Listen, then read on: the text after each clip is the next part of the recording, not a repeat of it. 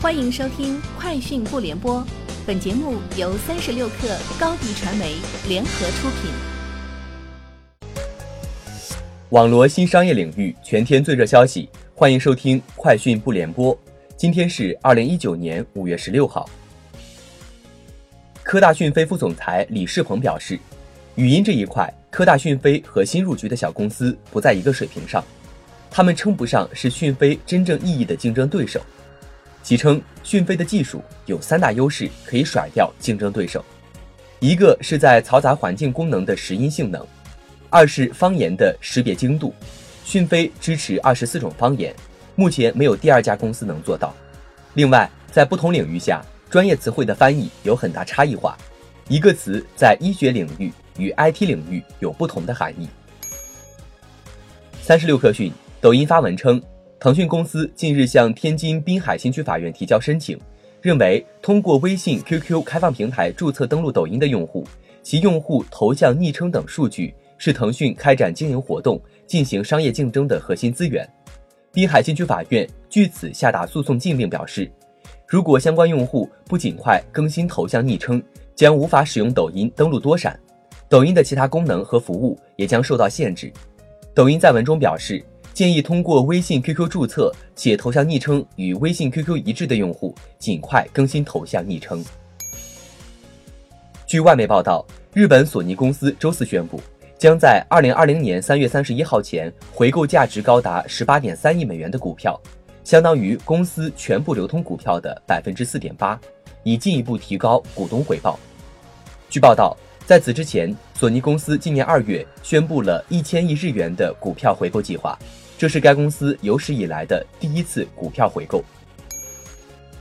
阿里巴巴技术委员会主席王坚在第三届世界智能大会高峰会上表示，城市发展的三个阶段对现在智能的发展非常有意义。第一个是马力时代，第二个是电力时代，今天则进入了新的算力时代。王坚认为，城市大脑的作用是算力时代的电网。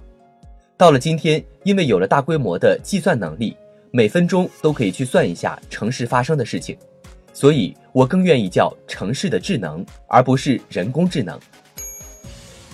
三六零集团创始人、董事长兼 CEO 周鸿祎在第三届世界智能大会高峰会上表示，在人工智能领域，如果没有人文的思考，可能设计出来的系统就是一个悲剧。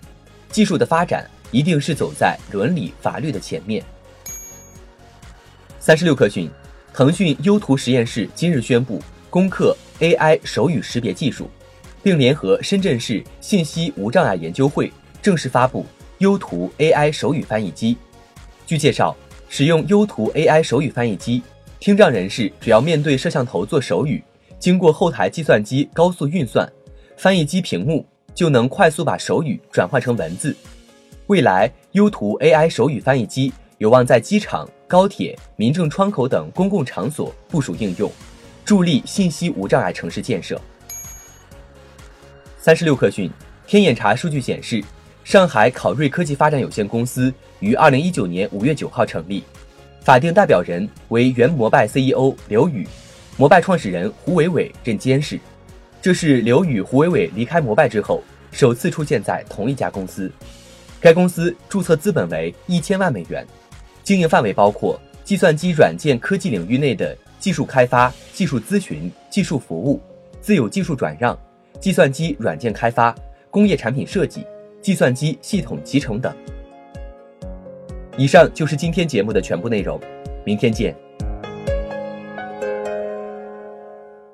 欢迎加入三十六氪官方社群，添加微信 hello 三十六氪，h e l l o 三六 k 二。